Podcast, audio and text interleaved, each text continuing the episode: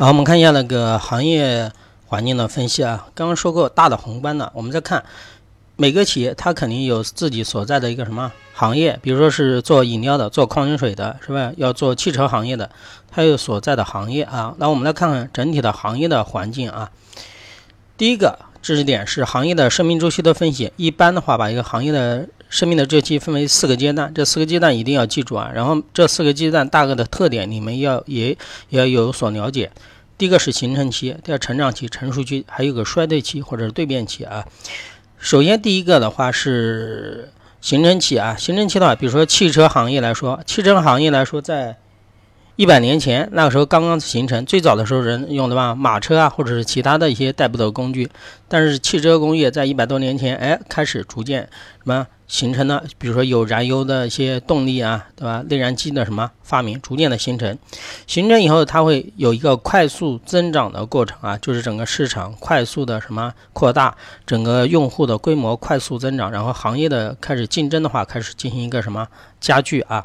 最后到一个比较成熟期啊，就是比较稳定的一个饱和的一个阶段，就是整个市场的，就是份额差不多的，就是比较固定的，对吧？然后整个市场的内部的竞争格局，当然竞争内部竞争呢还是比较激激烈的，但是内部竞争格局一般来说是相对稳定的，有几个大的企业家。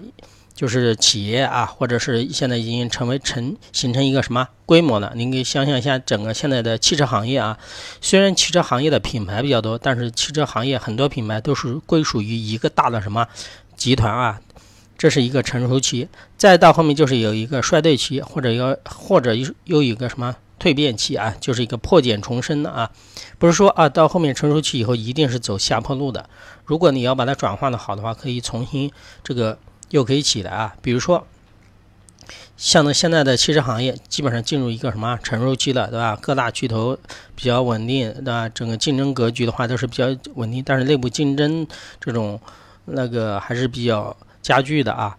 但是我们来看一下，为什么又会走一个对变期？比如说现在是新能源的汽车啊，对吧？不是采用传统的这种燃油汽车的，那很多的厂商的话就进入了什么领域啊？就是能源，啊？新能源领域。但是我再举个例子，比如说火柴啊，火柴的话，它其实也是经历过火柴啊，就是点火的火柴，它也是经历过这几个阶段的啊。到后面的话，现在肯定是走一个什么衰退期了。举个例子，比如说现在打火机的产生，对吧？打火机更加的方便快捷，更容易什么携带。哎，现在火柴的话，逐渐走走入了一个什么衰退期啊？这四个周期一定要是知道啊。四个周期，然后分别对应了什么，也有所有要有所了解啊。这是行业生命周期的分析，你们一定要能够想到一些具体的案例啊。好，我们再看第二个，就是行业结构的分析啊。行业结构的竞争结构的分析，一般又叫五力模型啊。要知道谁提出来的啊？就是战略学家迈克尔波特教授提出来的。五力，五力是哪种五种力量竞争啊？当然，这个竞争的话是可以打引号的啊。我后面说为什么是要有一点要打引号的啊？因为这五种力量的话，相对于一个企业来说，一般来说都会有这五种力量和你存在一种博弈的过程啊。我这里举个例子，举什么例子呢？比如说是矿泉水的，对吧？矿泉水，首先我们看一下这个图的内部啊，行业内的竞争对手，比如说农夫山泉，它的竞争对手有怡宝啊，有景田呐，对吧？还有其他的，比如说百岁山呢，都是它的行业内的什么竞争的对手啊？这是一个。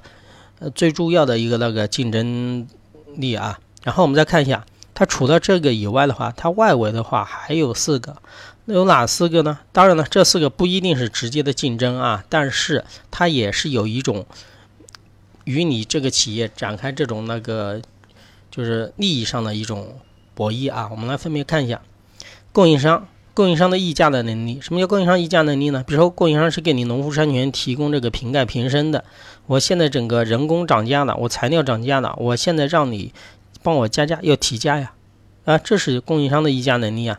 还有购买者，对吧？比如说大的批发商，啊，某某区域的批发商，他呃每年购买很多的矿泉水，他做批发的，他现在要求你把整个价格压低，比如说你批发的一瓶矿泉水是九毛钱，他现在要你压的。八毛钱，这就也是购买商的议价能力啊。有的人说，这为什么也能产生一种竞争呢？当然打引号的竞争啊。你们自己想，供应商让他加价，对吧？就说让他的原材料加价，那它的成本不就增加了吗？成本增加了，那那获利就会减少啊。那购买商也是一样的，购买商的话，从他这里购买东西，要他压价，那收入是不是降低了？收入降低也是一种什么利益上的那个损失啊？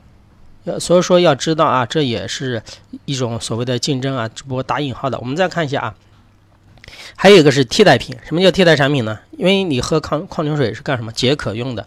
那你除了喝就是喝那个矿泉水以外的话，其他的比如说有些的饮料啊，功能性饮料啊，还有其他东西都可以解渴啊。它是一种替代产品啊，替代产品也会对你产生威胁啊。比如说你你为了解渴，你买了一瓶可乐或者你买了一瓶其他的，你喝完以后，你不可能再去喝矿泉水了，对吧？哎，解渴了，这就是一种替代产品的一种威胁啊。我们再看还有一个就是潜在的进入者，什么叫潜在的进进入者呢？哎，就说。有其他行业的企业现在也想做矿泉水的，比如说啊，以前的话，我们国家有一个知名的地产商，比如说恒大，你们都知道，恒大做冰泉，他当时相对于农夫山泉他们内部的这些矿泉水的生产商来说，他们就是潜在的进入者啊，是吧？潜在进入者对你肯定也会产生一种什么威胁啊？好，这是五种力量，也要搞清楚。前面我们说的啊，周期里面分了四个部分：形成、成长、成熟、衰退。每个对应的特点也要弄清楚啊，这两个是喜欢考的一个知识点啊。